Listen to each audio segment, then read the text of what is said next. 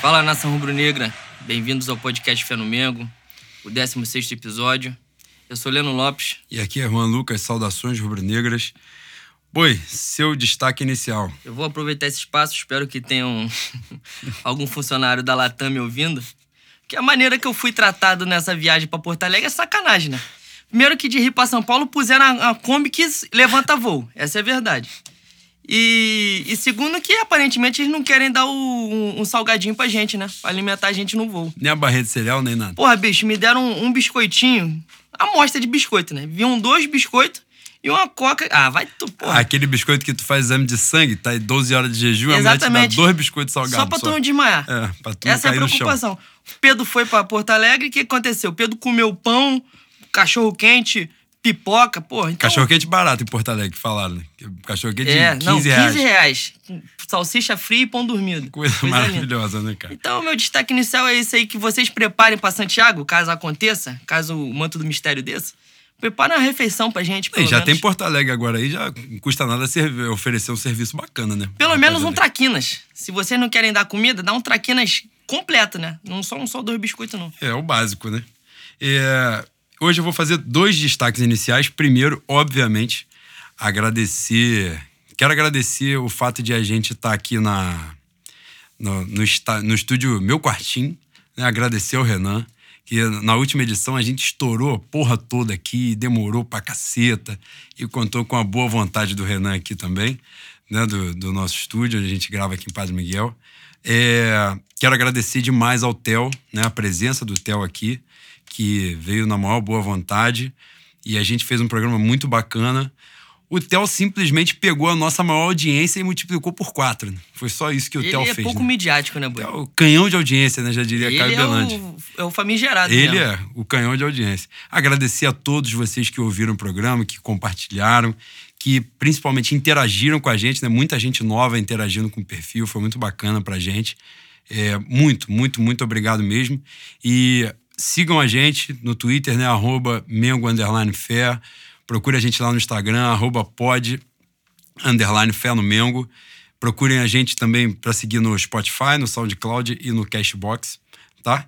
E o meu segundo destaque, que é importante fazer, é aproveitar essa oportunidade para dizer que o Leandro tem que respeitar a minha história, né? Respeitar a minha história. Ele começou o podcast anterior aqui falando você não vai voltar ao Maracanã, não vai porque você não tá indo, você não tá lá. Primeiro tem que pegar o meu PDF, ver o portfólio que tem lá, para saber quando é que eu vou ao Maracanã e não. Voltei ao Maracanã e o que aconteceu? Baile, baile. Primeiro meu treinador foi me receber de paletó e sapatênis, que ele tá usando. E a paletó não é coisa vagabunda, não, acompanhando terno, não. É bagulho Armani. decente. É Armani. E sapatênis e Mr. Cat, bonito.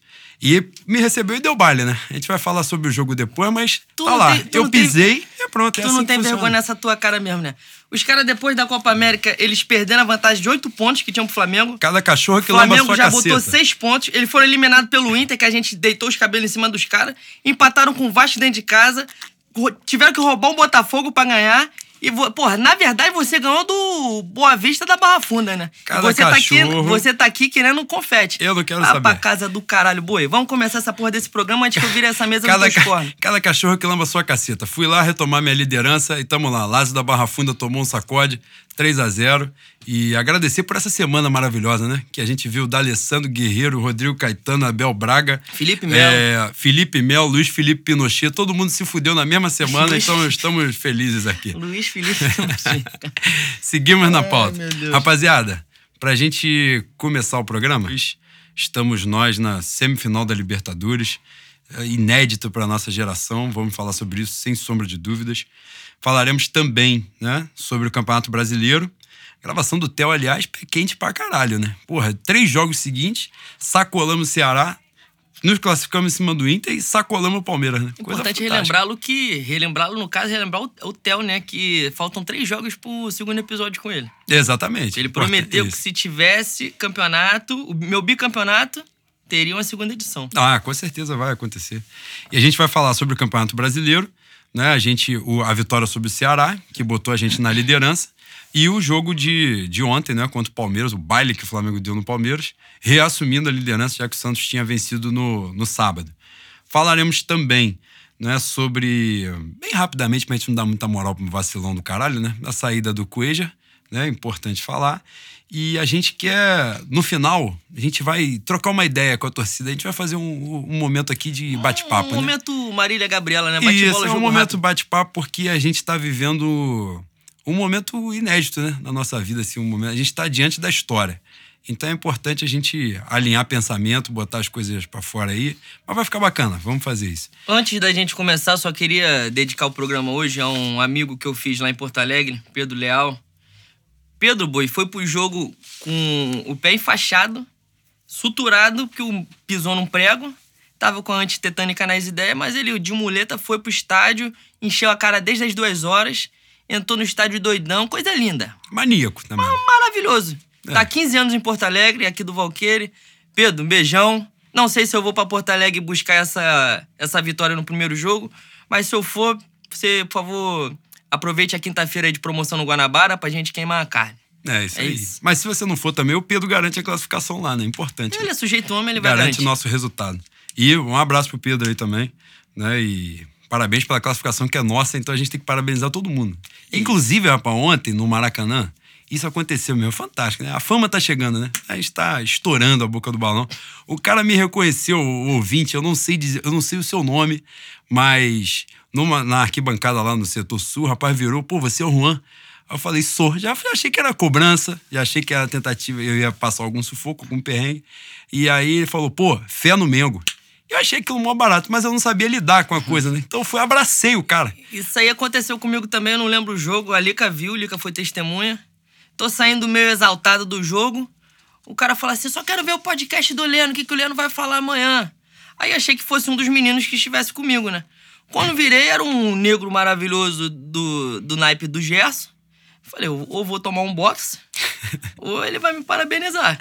Esperei esses segundos apreensivos, ele me deu os parabéns. Aparentemente deu tudo certo. Não final. sei quem é também, mas se você estiver ouvindo aqui, por favor, é, se prontifique a dar o seu nome, diga quem você é. Isso, isso aí. Um abraço pra vocês e fé no Mengo, né? Importante. Vamos começar a falar sobre Libertadores. Dani, você, como foi ao Rio Grande do Sul buscar a classificação, né? Qual foi a sensação, antes da gente falar do jogo em si, qual foi a sensação de ver, de presenciar ali a quebra de um jejum? A gente, né?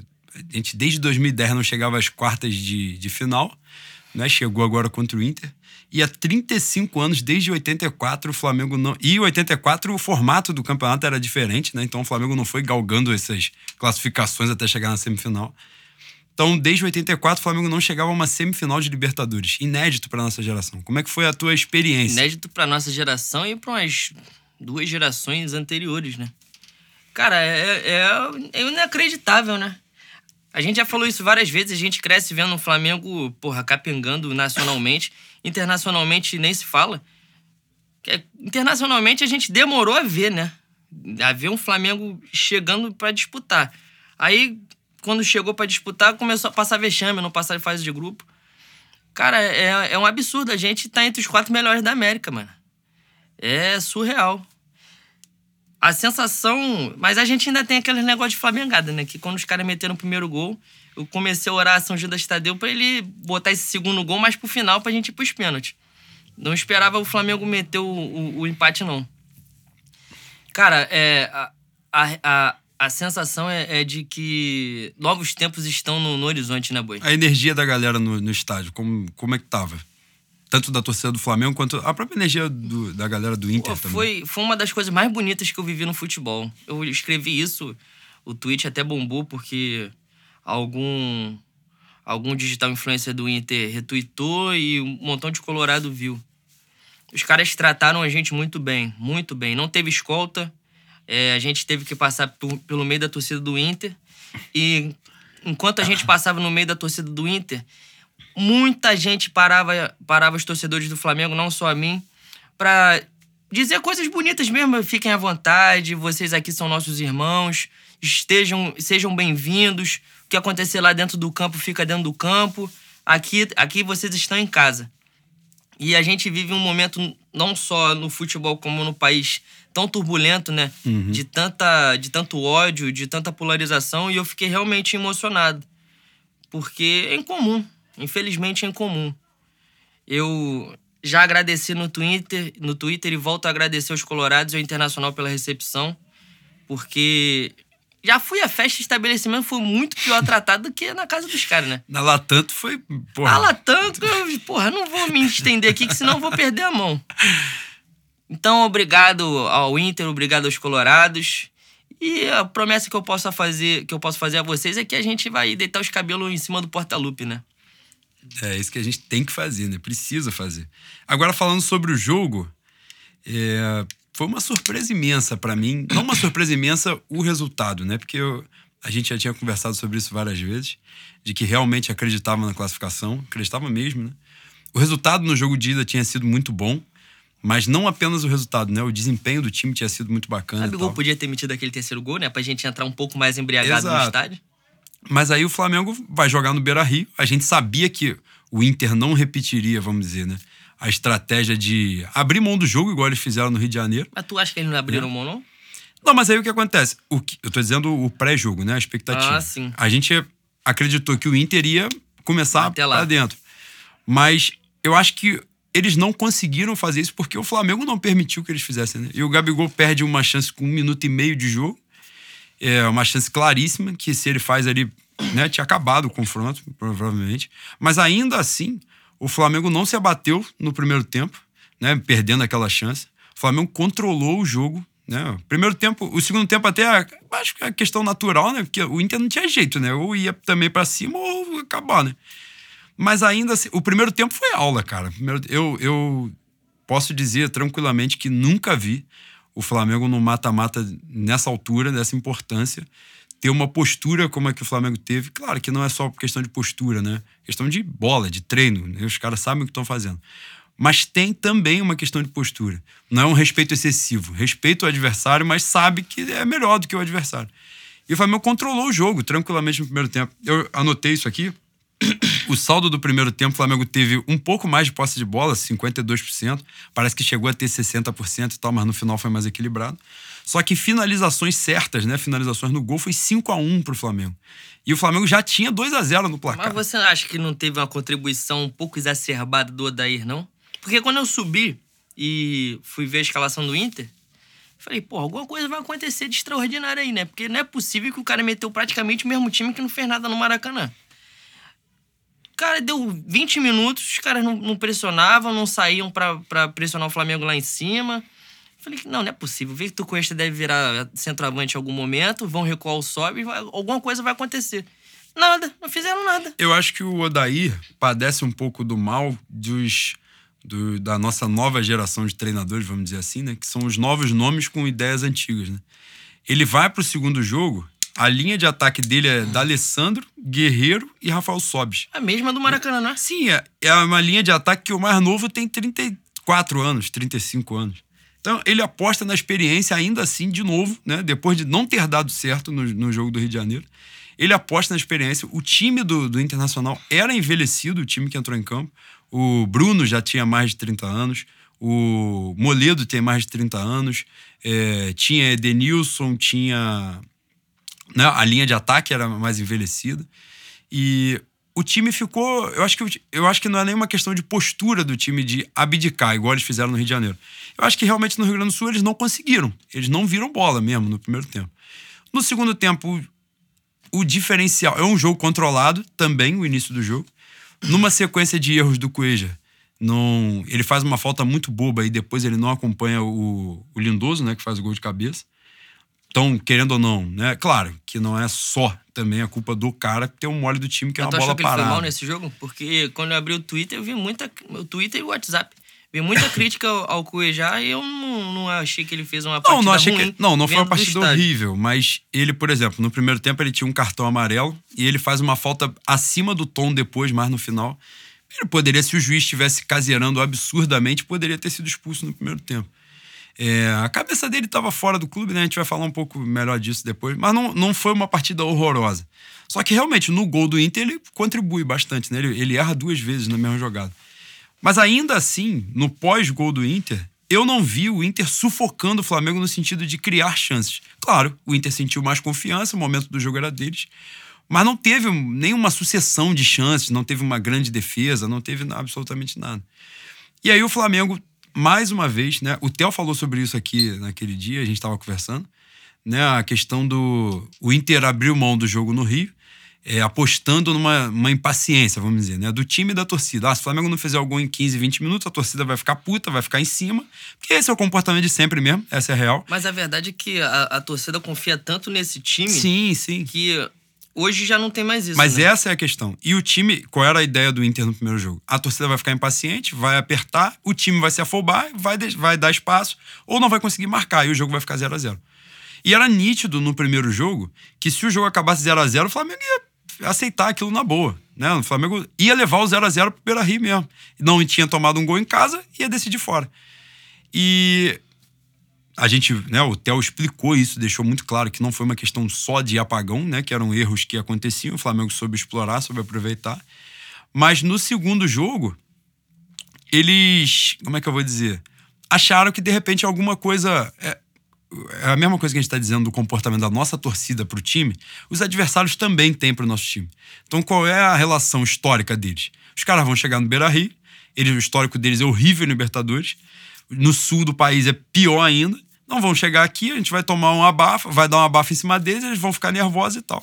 E o Flamengo, em, isso é importante deixar claro. Em momento algum do confronto, o Flamengo se desesperou, se desequilibrou no jogo. Em momento algum. No confronto, nos dois jogos, nos 180 minutos, o Flamengo não se desequilibrou. Logo depois do gol do Inter, logo depois, tem um tempinho, né, e tal. Aquela demora absurda de VAR também, sem necessidade nenhuma. Né? Os caras falam que de repente o Moledo teria atrapalhado. Para mim, porra, gol legal, tranquilo, não teve problema nenhum.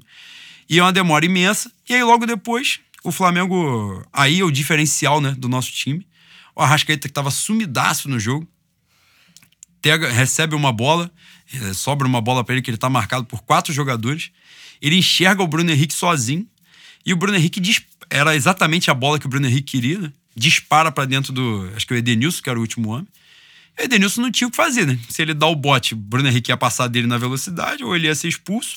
E o Gabigol estava sozinho, né? Se movimentando bem sacolamos, fizemos né, o 1 a 1 o time controlou, poderia até ter feito 2 a 1 mas no final do jogo. Esse lance estava engatilhado já, né? Porque o Everton Ribeiro teve uma chance de dar o mesmo passe que o Arrascaeta deu, só que quem estava ali na, na frente dele era o Gabigol e o Everton Ribeiro vira para o meio. Aliás, o Everton Ribeiro é, é um caso à parte, né? Que eu queria até falar. Jogou muito mal contra o Inter, ao meu ver. Mas ontem já, um jogo grande, um jogo importante, jogo que a gente fala que ele jogou tem que bem. aparecer. Ontem ele jogou bem. E se o Everton Ribeiro entrar na, na, na sintonia dos caras da frente, meu irmão, e tem uma aí é questão. É sacola, aí o é Everton tá de sacola. recentemente tem essa questão de, da, da, lesão, né? Da recuperação da lesão. Parecia que ele não estava plenamente recuperado. Ele não estava engatilhando mais de 30 minutos nos jogos, né? Agora já está ficando né, até o final. Ontem ficou até o final, né? Se eu não estiver enganado. É, no, no outro jogo recente aí também ficou. Isso é bom, parece que agora já está Ontem ele deu dois giros de 360 Isso. lá que o cara varreu ele. Foi. Ele no espaço curto realmente é muito diferenciado, né?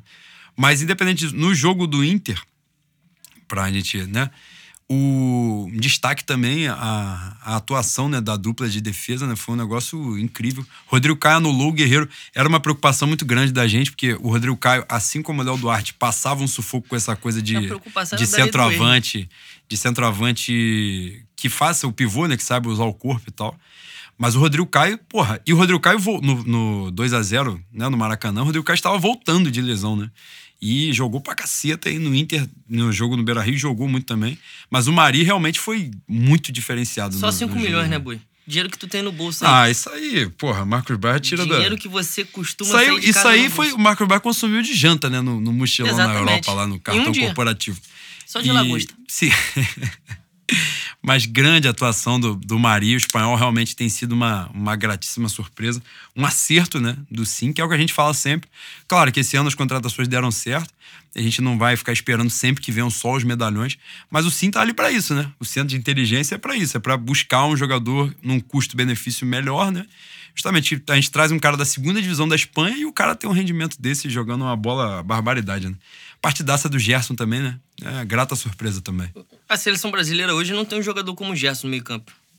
Essa é, é, a verdade. Eu acho que o Gerson é um dos grandes meio-campos brasileiros hoje em, em, em atuação na, no futebol mundial mesmo. É absurdo, é um domínio de meio campo extraordinário, é, imposição física, noção de espaço, passe certo. Se ele jogar perto da área e abrir para ele, ele vai acertar o canudo no gol. É inacreditável. Parece até que é outra entidade que desceu no corpo daquele menino que saiu do Fluminense, né? É, esse talento ele sempre teve, né? Mas ele sempre foi criticado justamente pela questão de postura. Aliás, importante falar isso. Quando o Gabigol veio pro Flamengo, né? Uma das preocupações das, da, da galera, né? Inclusive minha também, era justamente essa questão de comprometimento, né? O Gabigol sempre teve essa coisa mais avoada e tal, sumia um pouco, se deslumbrava, vamos dizer assim, né? E a gente, muita gente ficou, porra, ele vai chegar no Flamengo, vai se deslumbrar, nego vai amassar ele. E a gente tá vendo uma coisa não à toa, o cara tá tendo os melhores números da carreira dele. Ele ultrapassou ontem o, o número de a maior a temporada artilheira dele, né, que foi a do Santos ano passado com 27 gols. Ele ultrapassou, fez 28 com 14 jogos a menos. Né? E ele tem no mínimo aí mais 21 jogos por, por serem disputados, né? A semifinal e, e o Campeonato Brasileiro. Então, assim, porra, não à toa. O cara teve comprometimento, se identificou de uma forma incrível e rendeu. E o Gerson, né? As críticas da torcida do Fluminense na época passavam justamente por isso, que ele era um cara né, que se deslumbrava, se faltava um pouco de comprometimento. Reclamava. E a gente vê no Flamengo uma coisa. Ontem ele deu uma roubada de bola, que deu um carrinho no cara que se saiu de Santa Cruz até Padre Miguel em 10 minutos. Mas ele tem uma passada também que. Uma passada dele dá cinco dos outros, né? E ele tem uma, uma postura bacana, aquela coisa. A gente estava até falando isso no pós-jogo ontem, né? O, escorar a bola, né? O proteger. E, e, ele não cava a falta. Ele não, é diferente do Paquetá, né? A gente tá, alguém até falou, acho que foi o Reed, né? Do Paquetá o Paquetá normalmente escorava, protegia e cavava falta, né? Tomava porrada e caía. O Gerson não cai. Ele realmente não cai. Ele protege para clarear o, o, lance mesmo. Que o Theo fala do primeiro passe, né? O passe que chega limpo e tal. E o Gerson deu muita qualidade ao Flamengo. Mas óbvio que aí tem o dedo do treinador também, saber explorar o, né, o futebol do cara e enfim. Mas o Gerson hoje é assim, nos últimos jogos, né, eu tenho visto. Normalmente o Gerson é o melhor jogador em campo. Ele é o. Não vai se destacar, não faz um. Normalmente né, não faz gol, não dá uma assistência e tal. Mas se você perceber o funcionamento do jogo, o Gerson é o cara mais importante no, no time do Flamengo hoje ali para coisa.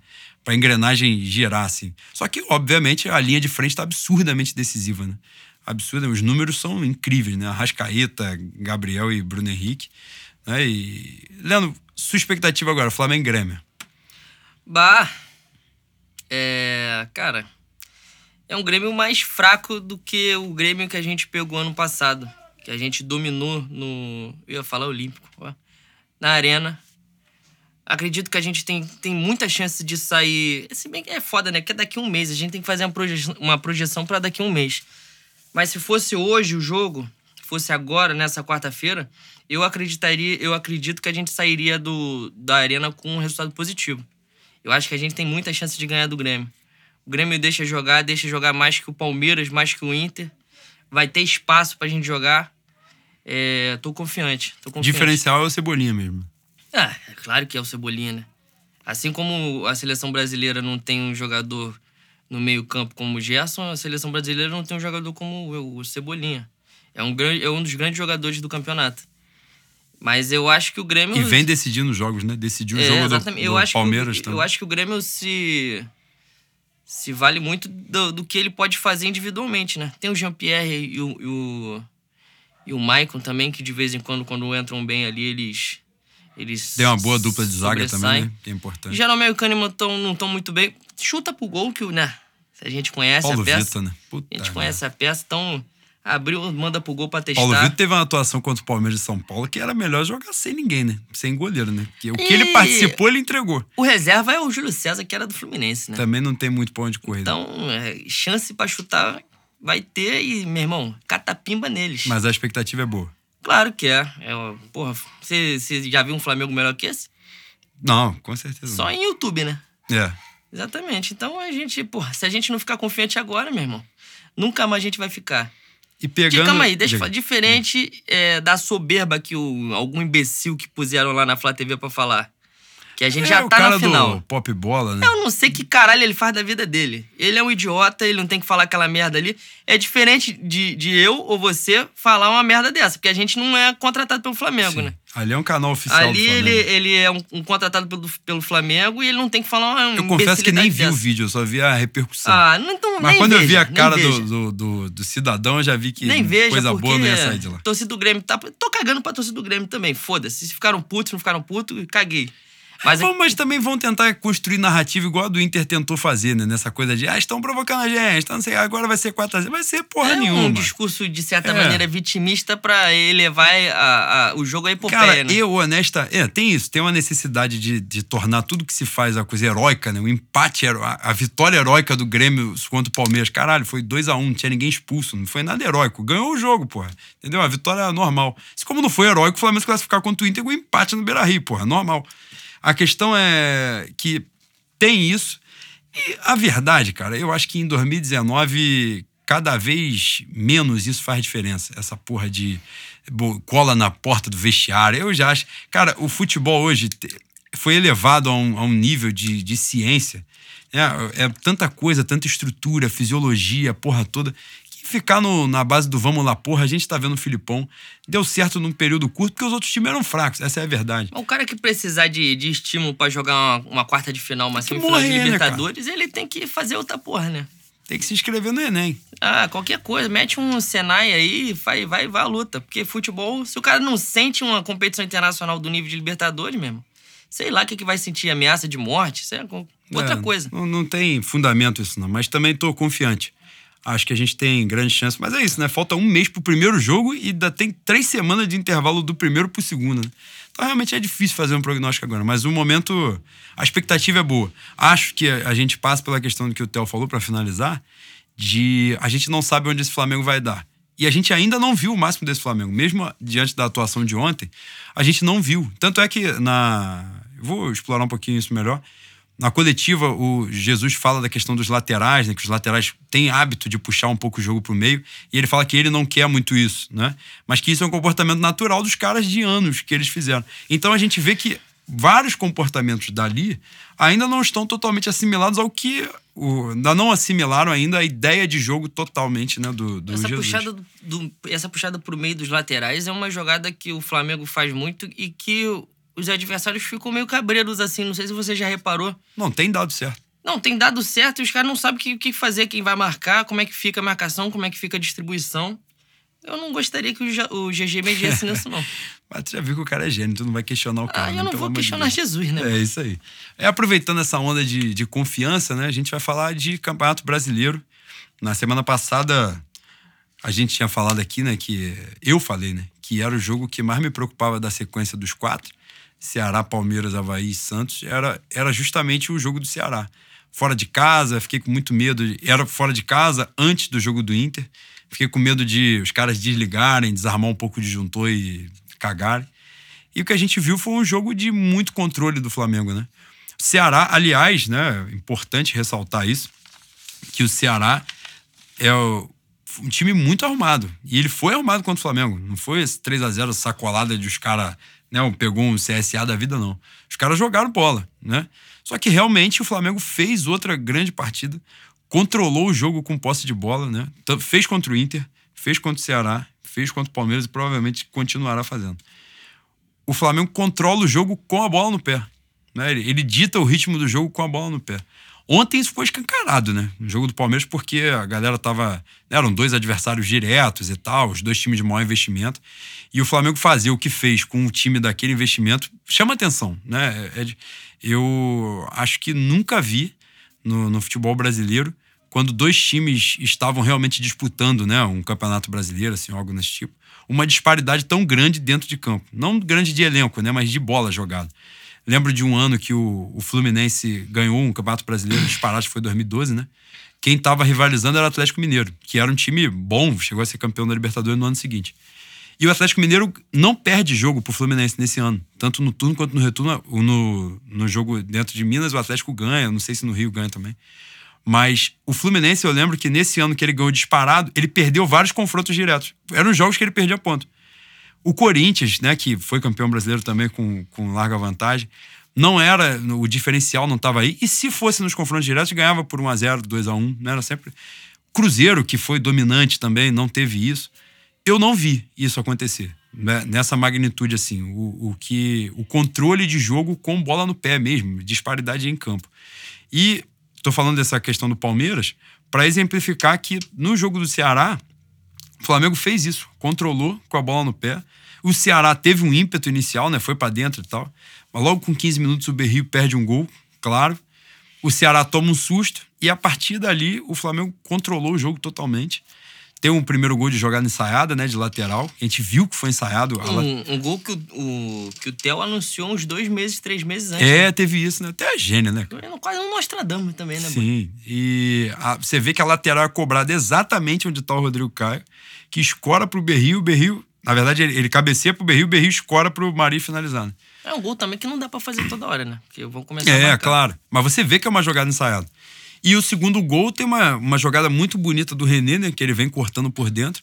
E realmente a defesa do Ceará vai, vai entrando, né? E quando o René vai afunilando, a defesa vai indo para trás, né? E ele abre, o Berri se apresenta muito bem, faz uma jogadaça, dá um passe, porra, fantástico pro Gabriel. Também se movimenta é muito isso, bem, né? Isso aí, isso ele vai, faz o movimento de entrar, a defesa entra toda e ele fica, ele fuzila. A gente já vira o primeiro tempo com 2 a 0 e, e isso foi curioso, né? Porque nesse, nesse domingo, né, tinha que acontecer uma porrada de resultado para o Flamengo ocupar a liderança, né? E eram resultados muito difíceis, assim, de acontecer. E todos eles foram acontecendo, né? E, e aí chegou na hora, gente, ah, claro que agora é o Flamengo que vai fazer a merda no final, Eu né? achei que o Thiago Galhardo ia fazer a maior, a maior parte da vida dele ali, mano. E aí o que a gente viu, né, cara? A, a gente tá vivendo a história, cara. Tá vivendo a história, assim, porque a gente viu Se o Flamengo não, totalmente. Não, mas é verdade. a gente tava a gente viu. Reversa. A gente viu. Não, mas a zica reversa. Eu vou explicar isso no, no, final, é importante também. Mas a gente viu um controle total do jogo, né? O Flamengo é, não, não levou grande perigo depois que abriu o placar. E teve essa, eu tô dizendo, né, a movimentação, jogada René, Berrio e tal. E aí no final, a Rascaeta faz aquela é outro também, né? O maluco fede a decisão, né? Porque ele tá jogando merda nenhuma. Aí chega no último lance do jogo, o maluco dá uma bicicleta quase de fora da área e mete a bola no ângulo, né? Ele é sacanagem, né? Meu Uruguai é sacanagem. É gênio. E nesse, nesse Flamengo e Ceará, só para exemplificar isso, que o Ceará não era um time que. Né, um CSA que ficou tomando sacolada lá de, de bobeira. O, a posse de bola foi 49% do Ceará, 51% do Flamengo. Não foi. Só, só te interrompendo aqui rapidinho. Não foi o Ceará que ganhou do Palmeiras e o Santos venceu nessa mesma rodada e assumiu? Não, o Ceará. É, não foi, foi a primeira aí, derrota do Palmeiras no ano? Isso eu não, não sei dizer, mas o Ceará ganhou, foi 2 a 0 o jogo do Palmeiras. Acho que foi. E não, o Ceará tem um bom time, faz tem, um bom claro trabalho, o Anderson é. E a gente é só para valorizar o resultado também. A gente não foi lá e ganhou, sacolou qualquer time não. Foi uma atuação realmente muito diferenciada e a gente ocupou a liderança né? Que isso tem um efeito simbólico, né? Importante. De, de dizer, porra, chegamos, a gente. É só lembrar que o trabalho do, do Jesus começa na Copa América com oito pontos de desvantagem para o Palmeiras, que era o líder da época. E o Flamengo, nesse momento, não só tira os oito, como já abriu é, cinco. Abriu, abriu cinco seis, pontos do mas Palmeiras. eles têm um jogo a menos que é contra que é o Fluminense. Fluminense. Lá na, mas independente disso, assim, e o importante é que Pô, isso é um período muito curto, né? São 50 dias, 70 dias de trabalho, uma coisa assim. E passado o jogo do Ceará, teve o jogo do Internacional. E aí ontem, né? O Flamengo e Palmeiras, que realmente foi muito diferenciado, né, Boi? A gente presenciar aquilo ali, né? Foi uma coisa. É, como, como, você falou, eu, eu, também não me recordo de, de ver um domínio tão grande em, é, de um time sobre o outro e os dois times disputando o campeonato, né? Disputando quem vai ser o campeão. Foi um negócio estarrecedor. Tanto é que o, eu acho que o Palmeiras deu dois chutes a gol no jogo. Eu tinha dado uma olhada, acho que finalização foi, foi uma finalização e o Flamengo finalizou nove. Só que o Flamengo finalizou cinco no gol. E o Palmeiras, teoricamente, pelo menos nada com perigo. Eu acho até que essa finalização é uma cabeçada no segundo tempo. Que virou o gol. Que estava impedido, né? Não, a, a do, no segundo tempo. No segundo tempo. Ah, no primeiro não. Então, e... não cabeçada. Mas assim, foi. Cara, foi um abismo, assim, do, do, no jogo, né? Porque logo depois que sai o segundo gol, o Arrascaeta toma uma bola também, vem na diagonal e ele tenta rolar pro meio, né? Que o zagueiro se antecipa. Pô, essa foi uma jogada boa pra caceta do o Flamengo, Hugo. o Flamengo poderia ter virado três e ter feito quatro, cinco, porque realmente o domínio foi muito grande. O Flamengo levou o jogo da forma que quis levar. A qualquer momento, né? é, tem uma. O Theo escreveu sobre isso. Obviamente fui recorrer ao meu oráculo, né? Para saber, para entender um pouco melhor do que tinha acontecido. E o Theo fala, inclusive, que o, o Jesus faz duas modificações no time, estruturais, né, no meio do jogo, que realmente depois fica muito evidente. Ele entra no jogo com a Rascaeta na direita e Bruno Henrique na esquerda, para o Bruno Henrique tentar sufocar o Marcos Rocha. Mas o Marcos Rocha é um lateral muito experiente, né? Então normalmente não dá aquele rebote à toa, né? Maluco. E nessa, ele entra num, num 4-2-3-1, né? O Gabigol lá na frente e tal. Ele, ele bota Arão e Gerson, né? De dois volantes. A galera já ficou desesperada, né? Saindo com ele, nego, pô, tirou, não tem cabeça de área, né? Aquela coisa nossa, maravilhosa, né? Mas o cara sabe muito o que tá fazendo, né? Essa é a realidade mesmo.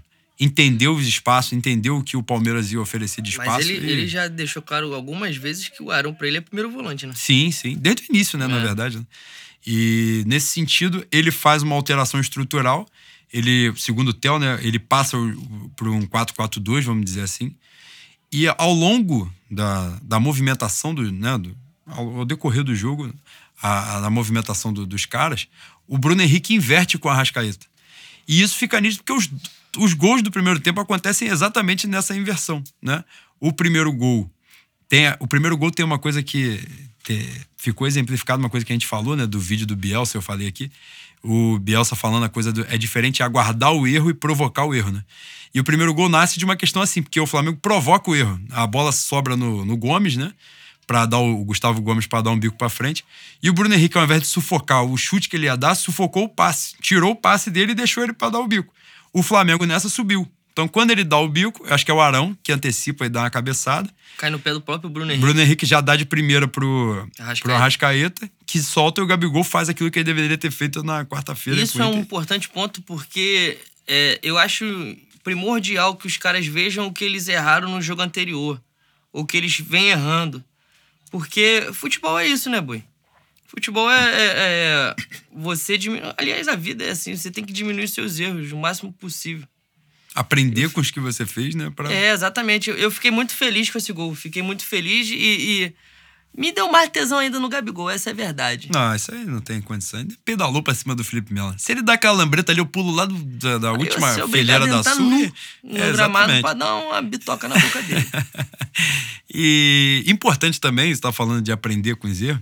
Nesse gol, a bola que o Bruno Henrique dá de primeiro é aquilo que a gente sempre fala, né? Porra, o Bruno Henrique também às vezes não tem técnica nenhuma. Puta que pariu, é só estrela, né? Se ele domina aquela bola, ele mata o ataque inteiro, né? Então, na hora que a bola chegou, ele já soltou de primeiro na Rascaeta, que o Rascaeta é diferenciado pra caceta mesmo, já, já tinha visto que o Gabigol entra livre, e sai o primeiro gol. E o segundo gol é um negócio fantástico, né? Que ele domina, o Bruno Henrique domina a bola no meio campo, no meio de quatro malucos, com aquela per- passada de garça dele. Ele deu uns quatro tapas na frente que ele, ele andou umas cinco estações de trem, né? E o time. eh, Foi um negócio tão absurdo que o Rafinha vinha acompanhando ele, o Rafinha simplesmente parou. Ele falou: não, o time do Palmeiras não acompanhou ele, mas o Rafinha, que era do time dele, não acompanhou mesmo. Desistiu, não tinha como. Cara, eu fiquei tão surpreendido que eu, que eu, eu, eu nem reagi ao lance. O Bruno Henrique começou a correr pela lateral direita assim, eu falei. Parecia despretensioso. Não, eu pensei, ele vai, ele vai abrir pro meio de alguma maneira, vai abrir o corredor pro Rafinha, que o Rafinha, né, Rafinha vai cruzar essa porra. Caralho, mas ele correu com, com tanta querência e também com aquela passada de garça dele, que o Rafinha desistiu. Eu falei, ah, ele não vai cruzar. Ele cruzou, eu falei, ele não vai acertar. Ele acertou. Falei, caralho, eu não comemorei esse gol. Não, parecia que. Ele, tu- quando ele chegou na ponta, parecia que ele ia dar um balão pra dentro da área de qualquer jeito. E ele não deu o balão, não. É, não. Tem uns gols no Maracanã que eu fico, eu demoro a entender. O Reed, que geralmente vai comigo, ele fica rindo. Falei, cara, como é que isso aconteceu, cara? Porque o, o Bruno, o Bruno Henrique não, não tem que cruzar, acho que não, não tem que dar ali pra meter a cabeça na bola. E o gol foi exatamente isso, mano. Coisa linda, coisa linda. Foi muito, foi muito bonito mesmo. E, o, e poderia ter rolado esse terceiro gol, né? Que é a jogada que o Arrascaeta passa por dois Muito jogadores mais na mérito ponta. do Vitor Hugo, né? Sim, que é. Deu uma antecipada É. boa. E o cara cobriu muito bem, né? Mas assim, o Flamengo criou chances, né? No primeiro tempo poderia ter feito três, quatro. Foi realmente uma disparidade muito grande. E o importante também a gente pontuar isso, a questão do VAR, né? Porque tiveram dois impedimentos, dois gols anulados do, do Palmeiras. É, duas questões aí. Primeiro, esses impedimentos não são casuais, né? Acho que o Theo escreveu sobre isso também. Eu li bem rapidamente, mas eu ontem estava pensando isso. O primeiro jogo dele do Atlético Paranaense, do Jesus, né? O Atlético Paranaense fez uns 432 gols em impedimentos. O Ceará né? fez dois. O Ceará fez dois. Palmeiras ontem fez dois. E quando o Jorge Jesus chegou, uma das coisas que eu, eu procurando conhecer um pouco mais ele e tal, uma das coisas que eu lia era justamente isso, essa esse, como é que eu vou dizer, essa tara mesmo por, por sistema defensivo e principalmente pela questão da linha, né, da, de jogar com impedimento. Porque não é só o deixar em impedimento, é porque é o espaço de jogo, né? Atrás dessa linha de defesa não tem jogo, porque teoricamente se tiver alguém tá impedido, não tá valendo. Então, essa a, a defesa subindo, né, para marcar em cima, como o Flamengo tem feito, é diminuir o espaço de jogo do adversário, né? E não são casuais esses impedimentos. Esses impedimentos são frutos de muito treino mesmo. O Rodrigo Caio, ele até quase dá um mole nessa jogada, né?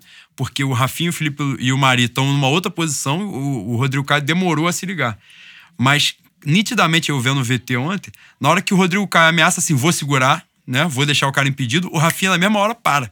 É. Então, assim, você vê que os caras estão entrando numa, numa sincronia, né? E que a referência é sempre é o zagueiro, né? Sim, e essa ideia de, de que a defesa tá, tá subindo, né? E subindo de uma forma organizada, que não é o kamikaze, a, né, a moda caralho. O que que isso é, refletiu? Ontem eu tava lendo um negócio que me chamou a atenção. O Palmeiras teve uma. O final de jogo foi 65 a 35 de posse de bola. Com o Flamengo finalizando mais, deu baile mesmo. Só que uma coisa chamou muita atenção. O Flamengo, 8, o Palmeiras, 8,5% da posse de bola do Palmeiras foi no campo ofensivo. Só 8,5% do tempo que o Palmeiras ficou com a bola no pé foi no campo de ataque deles. Ou seja, no campo de defesa do Flamengo. Isso significa, para que as pessoas tenham uma ideia, eu não tinha essa ideia. Foi o pior percentual do Campeonato Brasileiro, de um time no Caralho. Campeonato Brasileiro. O pior percentual até então era no CSA e Corinthians, o CSA em São Paulo. O CSA teve 10,2% de posse de bola no campo ofensivo. Ou seja, o, CSA nunca chegou no, no campo do, do, Corinthians. O Palmeiras fez ontem contra o Flamengo menos do que o CSA fez contra o Corinthians em São Paulo. Isso é para ter uma ideia do baile que o Flamengo deu no Palmeiras ontem. Uma coisa realmente muito diferenciada. Eu, eu me senti mesmo. Não é uma, ah, uma questão de. Como é que eu vou dizer? De, de empolgação, empolgação pura e simples, folclórica, né? Eu realmente me vi ontem vendo a história mesmo. Eu vi assim, eu vi um, um elenco que é muito bom, né? Mas vi um treinador muito bom que sabe explorar aquilo ali. E ontem, cara, é, a ideia de entender o Flamengo, né? Que a gente sempre fala, que não é o DNA rubro-negro puro e simples, né? A ideia idiota, não. É o entender mesmo, entender a expectativa da torcida, entender tudo que está acontecendo para fazer. O Flamengo fez 1 a 0 continuou mordendo. Fez 2 a 0 continuou mordendo. Fez 3, continuou mordendo e criando chance. Não, depois do terceiro Porque... não continuou mordendo, não. Deu até uma, uma apaziguada ali, deu uma. Não, mordendo. Começou mordendo... a jogar pro lado. Até porque, caralho, né, não vai ficar se matando, já tá 3 a 0 Mas digo assim, o Flamengo, em momento algum, sentou o rabo lá atrás ah, e não, ficou, é, chamou o Palmeiras. É. O Flamengo não fez isso contra o Internacional. O Flamengo não fez isso em momento nenhum. Então a gente está realmente vendo um Flamengo que é o joga e deixa jogar, mas não é uma coisa só assim, ah, a gente joga para frente. Um Fernando Diniz joga, ah, vamos jogar para dentro deles. Beleza, aí toma 25 finalizações na defesa. Então fez errado.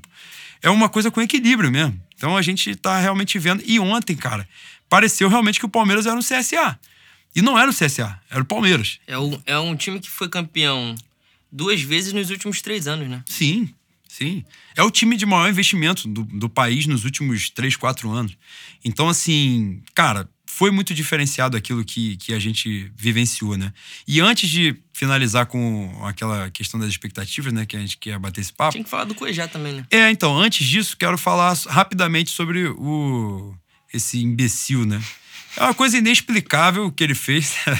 Essa é a verdade, não ri não, cara, porque eu tô me controlando. Falei imbecil porque eu me controlei.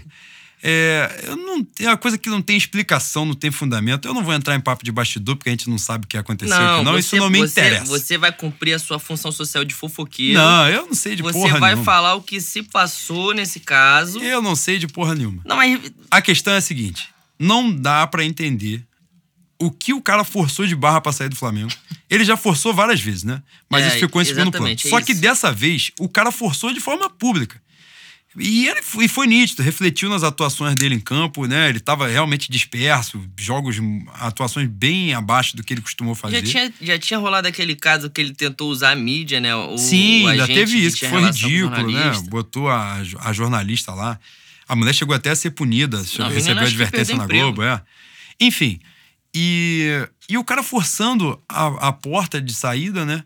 Pra ir, no final das contas, pra Arábia. Entendeu? Pra jogar. Ah, vai ganhar dinheiro. Porra, ele podia ganhar dinheiro em dezembro, ser campeão e sair em dezembro e ganhar a mesma quantidade de dinheiro que ele vai ganhar agora, provavelmente. E, sabe, não fez muito sentido. Eu fiz uma crítica à diretoria do Flamengo, não por ter vendido, porque eu acho que tem que vender mesmo. O cara tá insatisfeito, não quer ficar, claro, vai vender o maluco um cacho de banana. Mas o cara tá insatisfeito. Chegou uma proposta razoável lá, negocia. Eu só acho que fizeram um jogo de cena danado, do tipo, ah, quem manda é a gente, a gente vai sufocar o cara até o final e vai ser do meu jeito. Chegou no final das contas, o cara saiu do mesmo jeito que ia sair um mês antes. Só teve um desgaste imenso.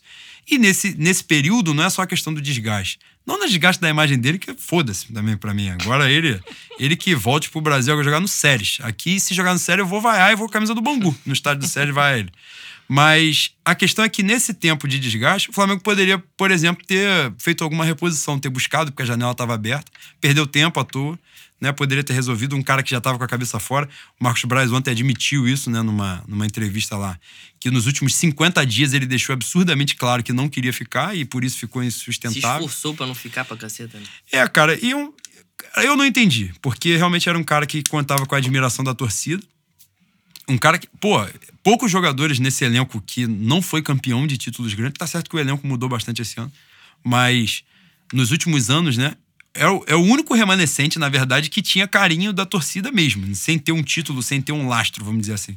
E o maluco realmente jogou a porra toda pro alto. Cara, mas essa, essa dificuldade que a gente tem de compreender o caso, compreender a decisão dele, é o que reforça a fofoca, né? É, a, gente não, a gente não tem que fazer juízo de valor sobre a decisão da vida de ninguém. Mas é, é como você falou, é estranho. E ele vai perder a oportunidade de fazer história, né? Que hoje o Flamengo tem grande chance de fazer história, uma coisa que eu acho que só o Santos de Pelé fez, que foi ser campeão brasileiro, e que no caso era Taça Brasil, se eu não me engano, na época, e campeão da Libertadores. É, enfim, né? Decisão dele agora que vai pra Arábia, que faça o que ele fizer e que não vai, e não vai voltar pro Flamengo. Essa Mas se- porta tá fechadinha pra ele. Se a, a fofoca tiver certa e ele, e ele continuar fazendo as mesmas merda, vão matar ele lá, né? É. E eu não tô nem aí, também é verdade. Ah, né? você não também custa nada falar. na pauta que você se perde às vezes quando você tá com rancor. Agora, a gente vai falar, pra gente finalizar, né? Um bate-papo bacana. Eu queria. Eu e o Leandro, a gente conversa sempre sobre isso, né? A torcida do Flamengo é muito machucada, né? Principalmente a nossa geração. E a gente tá sempre nessa de. Agora, isso ficou muito nítido né, no Flamengo e Inter.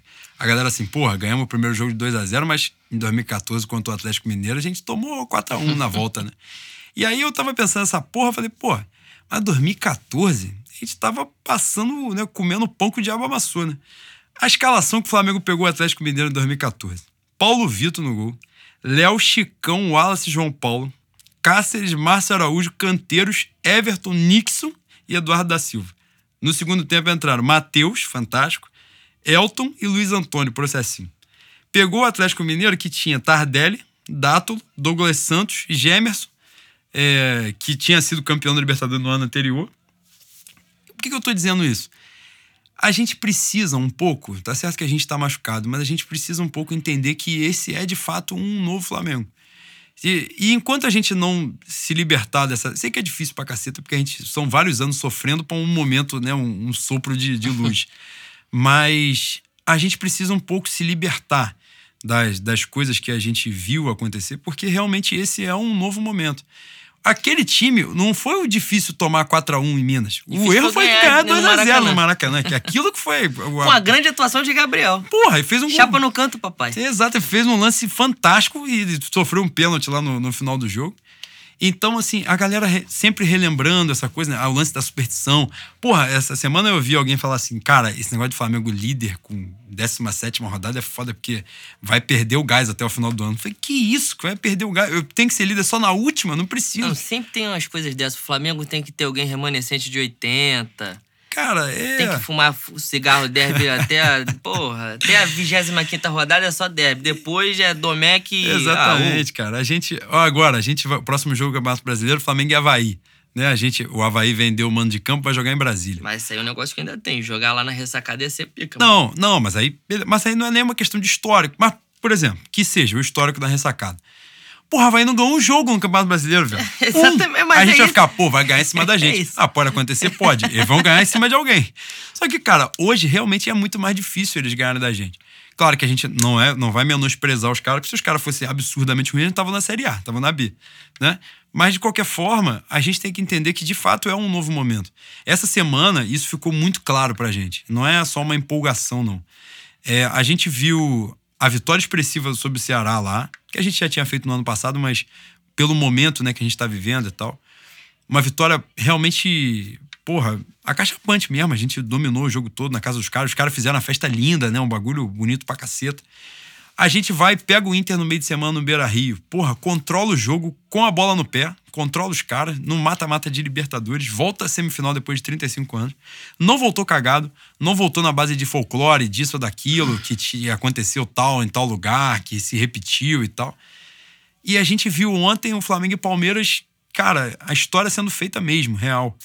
Então, assim, esse é um novo Flamengo. É um Flamengo que a minha geração não viu. O que ele vai dar, se vai ser campeão brasileiro, se vai ser da Libertadores, tomara que ganhe a porra toda, mas pode não ganhar, acontece, faz parte. Mas a gente tá vendo um momento diferente. E isso é, é muito nítido, assim. Não sei pra você qual é a tua, a tua sensação, mas eu acho que até essa, a, a galera fica puta quando lança a parada da zica reversa, né? Eu vou explicar só uma vez, que você não pode ficar explicando toda hora, não, que senão abre a porra do bagulho, né? Cara, agora do Grêmio, eu vou falar isso direto. Só nem Deus tira a vaga do Grêmio na final. Mas, na verdade, o Portalupe vai jogar a segunda final dele, terceira final dele de Libertadores. né? Sim, eu, mas por como. dentro eu tô secando até a morte. Eu quero o fim deles. Eu quero que o Cebolinha se machuque no aquecimento do, do- da arena do Grêmio. É isso. É a ideia que a gente faz de brincar mesmo. Mas isso é importante, sabe por quê? Tira o peso. Em mim, a ideia da zica reversa de brincar e tal tira muito peso. Ah, no meu alivia. caso é só bruxaria mesmo. Também, mas alivia um pouco a ansiedade. A- ajudou muito no Flamengo e Inter, por exemplo. Pô, o dia do jogo, o dia anterior, a véspera, né? Na terça-feira do Flamengo e Inter, eu tava desesperado, eu nem dormi direito e tal. Na quarta eu já tava mais tranquilo que na terça. Foi, foi diferente E mesmo. sem se drogar, né, boi?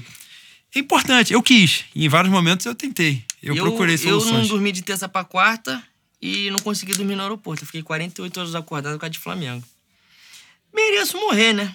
Mereço um gulag. mas valeu a pena, né, cara? Valeu, pra- eu vi a história, né? Mas você tá falando tanto de história aí. Cara, eu fiquei tão extasiado que eu não consegui nem chorar. Eu sou um cara chorão, eu me emociono com qualquer coisa.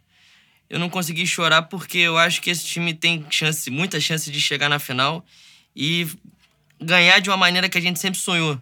Sabe qual é? Ganhar De um time grande. De um time grande, de um time. É, ou seja o River Plate, ou seja o Boca. Times que têm histórico na competição, históricos é, in- continentais e mundial, sabe? Acho que a gente tem muita chance de, de ver um negócio que vai demorar muito. Quer dizer, espero que não demore tanto, né? Mas é difícil a gente fazer um time tão forte, sem buracos como o Flamengo tem hoje. Você pode falar a escalação que são, são 11 caras que a gente confia. Ontem, Eu não confio tanto no Diego Alves, não. Vou, vou ser sincero. Mas dentro desse elenco aí, acredito que ele não tenha tanta chance de, de fazer merda. Sim, ontem eu tava falando isso lá no Maracanã. Olhei os 11 do Palmeiras, né? O, o famigerado melhor elenco, como sempre foi chamado. Nenhum deles era titular no Flamengo hoje. Nenhum dos 11. Nenhum dos 11 jogadores. Hoje o Dudu não tem vaga no Flamengo. Ele não tira nem o Bruno Henrique, não tira o Rasqueta. Hoje, a bola que ele joga hoje, ele não tira nenhum dos dois. É, o Gomes, o zagueiro, que eu acho um bom zagueiro. Não tira. Ele não tira nem o Rodrigo Caio e não tira o Mari mais ou menos pode ser que, de repente, o goleiro, mas também já não acho essa diferença toda. E eu não gosto muito do Diego Alves, não. Mas não acho também essa diferença toda do Everton pro Diego Alves. Eu acho a mesma merda. E se tivesse que optar, o Diego Alves pelo menos jogou na Europa um tempão, eu ia ficar com o Diego Alves mesmo. Habla, né? É, então assim, cara, realmente é um negócio muito diferenciado que a gente tá vivendo. A gente pega o Havaí agora, fora, que vai ser em casa, né? Porque vai ser em Brasília, vai ter flamenguista pra caceta. E logo depois pega o Santos no Maracanã, que é o outro rival direto. e é outra oportunidade de o Flamengo. Acho que se o Flamengo pegar o Santos, que aí é o time, né, que a galera gosta muito, né, do São Paulo, e também fez uma, uma revolução de jogo bacana pro Santos. O Santos, eu acho que tá num patamar que a gente não esperava que ele estaria de bola, de disputa de campeonato mesmo. Se o Flamengo fizer uma exibição como a do Palmeiras diante do Santos e sacolar 3-4, eu aí acho realmente que vai a coisa. ser um jogo mais fácil do que o foi contra o Palmeiras. O Santos tem um estilo de jogo que eles não, não agridem o cara que tá com a bola. Eles podem fechar o passe, podem tentar pressionar lá na frente. Mas se o Flamengo chegar no, no último terço do- da, da zaga do Santos ali, os caras não agridem. Foi, até foi assim que eles perderam, perderam um ponto dentro de casa pro Fortaleza, né? Passaram sufoco a Chapecoense, né? Agora é que o time da Chapecoense tem Márcio Araújo e Gum no mesmo time, né? Então. É a difícil. A gente se esforça. Em algum momento um vai A entregar. gente se esforça pra torcer por eles, mas eles também têm que, né, tem que ajudar. Se quer, se quer rir, tem que fazer rir. Pô, ia ser, ia ser bacana, né? Eles terem pelo menos empatado esse jogo, a gente ganhar, Porra. abrir um, um pontinho. Mas Chega da pena de Everaldo, cara. E no, no próximo jogo do Santos, o Santos pega o Atlético Paranaense em casa, né? Então, assim, Espero que seja um Atlético Paranaense eliminado da Copa do Brasil pra que eles entrem com o titular, né? Sim, é Que importante. a final é semana que vem então já. de repente a gente pode pegar esse Santos aí, e a gente tá falando dessa, dessa parte da tabela, mas porque é o momento de, se a sequência for positiva e o Flamengo tiver mais uma grande apresentação contra o Santos, não se assustem com isso, entendeu? Essa, essa é a chave. Se a gente assumir a liderança no primeiro turno, na virada do primeiro turno, a liderança mesmo bem, jogando o melhor futebol e tal, isso não significa que a gente vai perder o, o gás mais pra frente, não, porque a gente tem elenco para disputar, a gente tem condição de atropelar, de ir pra dentro, de ganhar os caras, a gente é melhor que os caras. Então, se tem um campeonato que a gente pode apostar, é o campeonato de pontos corridos. Então, a gente tem que acreditar mesmo. Pra finalizar, Lenin, vou fazer um bagulho que tu não imaginava, hein? Vai tirar a roupa? Não, curto. Não, não vou Ah. fazer isso. Mas se bem que não tem Uma vídeo, pena, né? As pessoas não iam ver, né? É... Só um versinho. Um versinho. Mete bronca. Clareou, clareou, clareou. A dança já vai começar. Oba, oba. É isso. Rapaziada, entendam o novo momento. Estamos vivendo a história. Fé no Mengo, rapaziada. Fé no Mengo.